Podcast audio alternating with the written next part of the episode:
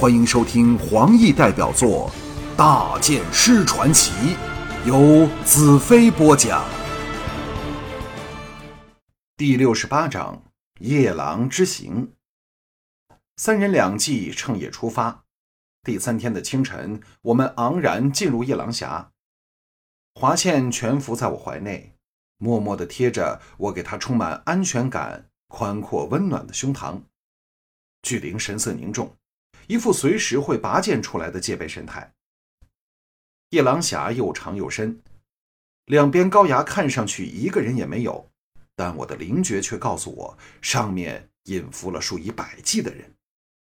巨灵也感应到敌人的存在，但见我如此悠闲安逸的样子，不好意思表现出自己的紧张，只好和我并肩缓行。到了长峡中段，只听一声暴喝由上面传下来，有人以帝国话道：“来人停步！”我们往上看去，只见两边高崖涌出了无数人，弯弓搭箭，对准了我们。其实实在不用浪费弓箭，只要把堆在两旁的大石块推几块下来，就足叫我们应付不了。战恨在前方崖壁一块突出的大石显身出来，厉喝道：“大剑师，你这是什么意思？竟带我的敌人到来！”巨灵怒喝一声，待要回骂，给我打手势制止了。我向战恨微笑道：“老朋友，你好吗？”战恨脸若寒霜道：“大剑师知否自己现身险境？只要我一声令下，就算你有超卓的剑术，也不能幸免。”我仰天长笑道：“你不要吓唬我！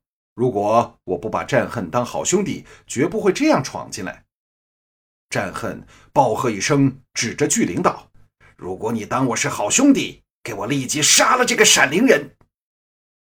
我再次阻止了勃然色变的巨灵说话，和声道：“就因为我是你的好兄弟，才不可以杀他。”战恨稍微平静下来，冷冷道：“你这是威胁我吗？你以为我不知道闪灵谷聚集了来自魔女国和帝国大军？只是不知道你也回来了吧？”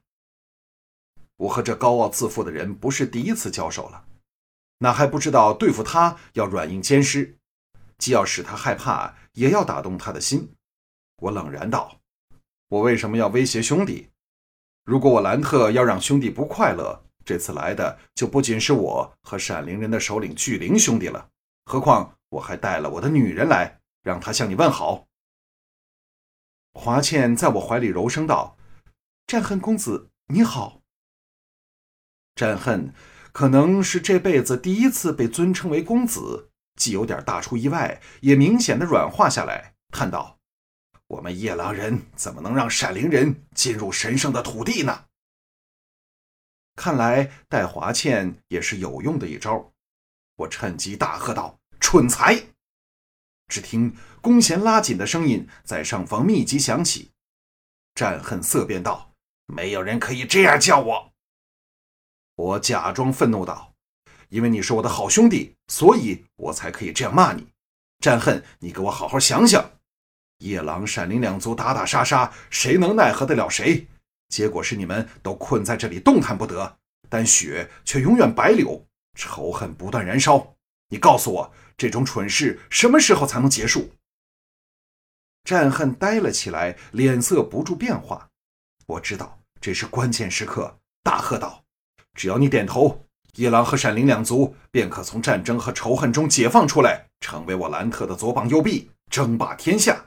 当大地恢复和平时，我会让你们选择和得到安居乐业的美丽土地，再不用缩在这洞穴里，每天让父母恐惧他们的儿子会被杀死，妻子为丈夫出征而悲泣。你明白吗？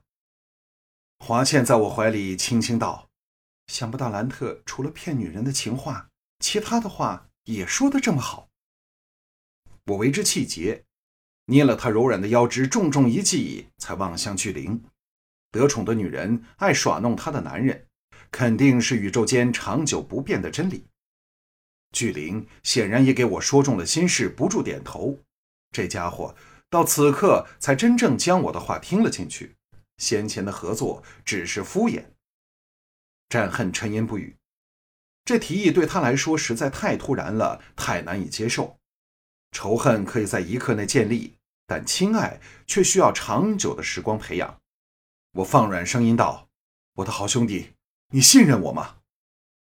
战恨苦笑道：“若我不把你当好兄弟，这里没有一支箭仍会留在弓弦上。”我大喝道：“那就像个男子汉般告诉我，你要战争还是和平？名扬天下还是龟缩这里？”战恨在沉吟片上。向他的族人叫道：“我给你们发言的权利，告诉战恨应该怎么办。”布满峡上险要位置的夜郎战士鸦雀无声，但箭矢都垂了下来。战恨一声长叹：“哎，他们不反对，自是代表同意。大剑师，你知否，要夜郎和闪灵人和解是多困难的一件事？由此可见你射人的魅力。”自上次你一人力战我们五百人后，大剑师已经成了我们崇拜的英雄。我开怀大笑，策马前行道：“果然是我的好兄弟，我呀要到你的老窝去睡一觉。昨晚只顾着赶路，只睡了小片刻。”战恨大笑道：“可惜大剑师你自备美人否则我让你尝尝夜郎女子的热辣。”到了夜郎人辖内宽广的营地后。我并没有睡觉，因为战恨非常兴奋，立刻在他的大帐内摆设盛宴招待我们。比之闪灵谷，夜郎峡内又是另一番景象。就像所有连年战争中的国家和民族，夜郎一族也有着阴盛阳衰的问题。物以稀为贵，回到家中的夜郎战士受到的待遇，连帝皇也不过如此。战恨拉开帐门时，吓了我和华倩一跳。原来福地欢迎他回来的夜郎美女竟达三十人之多，巨灵的脸色也有点不自然，因为在妻子数目上，战恨一下将他比了下去。夜郎美女的衣着比之闪灵美女更加性感暴露，除了在腰下胸前缠着薄薄的布料外，再无他物，肉光质质，举手抬足间更是惊心动魄的，让人害怕。缠布会随时掉了下来，但又很想看掉下来之后的无限春光。他们的目光非常大胆和有挑逗性，一点不因战恨在旁而有丝毫顾忌，想尽办法以种种身体的语言来吸引我。帐内分宾主坐下后，族内的重要人物纷纷到来，对我显得尊敬有加，对巨灵则是礼貌式的客气。毕竟他们曾长时间处于敌对的位置，很难一下改变过来。而对华倩，他们像是根本没有当她存在一样，似乎她只是我的附属品。由此可见，在夜郎族，女人是不受尊重的。我不禁想起战恨的妹子寒山美，那位身材高挑的美女，只不知她做了沙漠之王渡边的妻子没有？将来如果我干掉了渡边，她岂非会恨我一生？战恨的女人穿花蝴蝶般在帐内走来走去，递上鲜果和美食，不住斟满我们的酒杯。不知是否我对他们很有吸引力，又或者他们对我特别好奇，不断借故走到我身旁，用他们丰满的肉体摩擦和碰触我，让我大感尴尬。战恨微笑着看着一切，只有得意之色，而无半分不满的神态。看来在这里，男女关系随便的很。如果说净土女是浪漫，而夜郎女则是放任随便。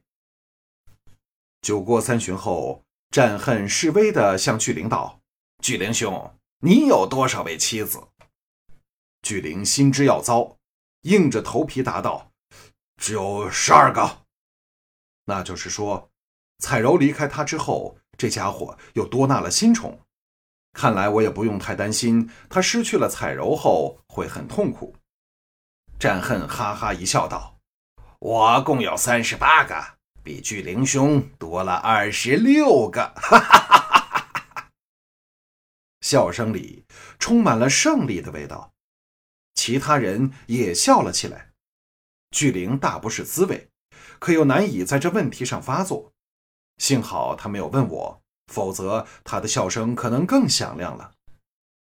华倩经过长途跋涉，又因连夜赶路疲劳不堪，喝了两杯酒后，竟挨着我小睡过去。这时，帐内聚集了十八名夜郎族的首领，都非常年轻，四十上下的战恨可能是年纪最大的了。在这里似乎没有敬老这回事。战恨逐一介绍，原来他们全部以战为姓，其中三人我印象最深刻。一个是年约二十的战士战无双，体格魁梧，一看便知是能以一敌百的壮士；另一人是战魁，身材适中灵巧，一双眼睛精神之极，是个智勇双全的人物；最后是战恨的弟弟战仇，生得非常矮小，但却给人一种蕴藏着巨大爆炸力的感觉。介绍完毕，战恨顾盼自豪道：“大剑士。”我们夜郎族共有战将十八人，一级战士五千二百三十人，其他普通战士一万八千人，总兵力超过两万，都是不畏死的勇士。加上大剑师的领导，必能取得大地的控制权。巨灵终于忍不住心中不满，冷哼一声，帐内众人一齐色变。战恨眼中厉芒闪动，瞪着巨灵道。你这是什么意思？我大笑道：“还能有什么意思？巨灵不满你没有提闪灵人。从今天开始，野狼人再不是一支孤军，而是和闪灵人并肩作战的无敌雄狮。所以你怎么能只提自己的勇士，却忘了闪灵族的好汉们？”战恨呆了半晌，想想也是自己不对，举杯向巨灵道：“请喝了我这杯向你道歉的酒。”巨灵得回面子，勉强举杯喝了。这对冤家看来还会有很多问题。就在此时，帐门人影一闪，一个修长的女子走了进来，竟是久违的寒山美。她一进帐内，眼光立刻投到我身上，彩芒亮起，笔直来到我面前道：“大剑师，我可以坐在你身旁吗？”我心中奇怪，为何他还会在这里？点头道：“请坐。”战恨哈哈笑道：“我的美人妹子，你是否爱上了大剑师？”寒山美冷然道：“不用你管。”就这样挨着我坐下来，亲热的贴靠着我，变成了右华倩，左寒山美。这时帐内伺候的美女都露出艳羡的神色。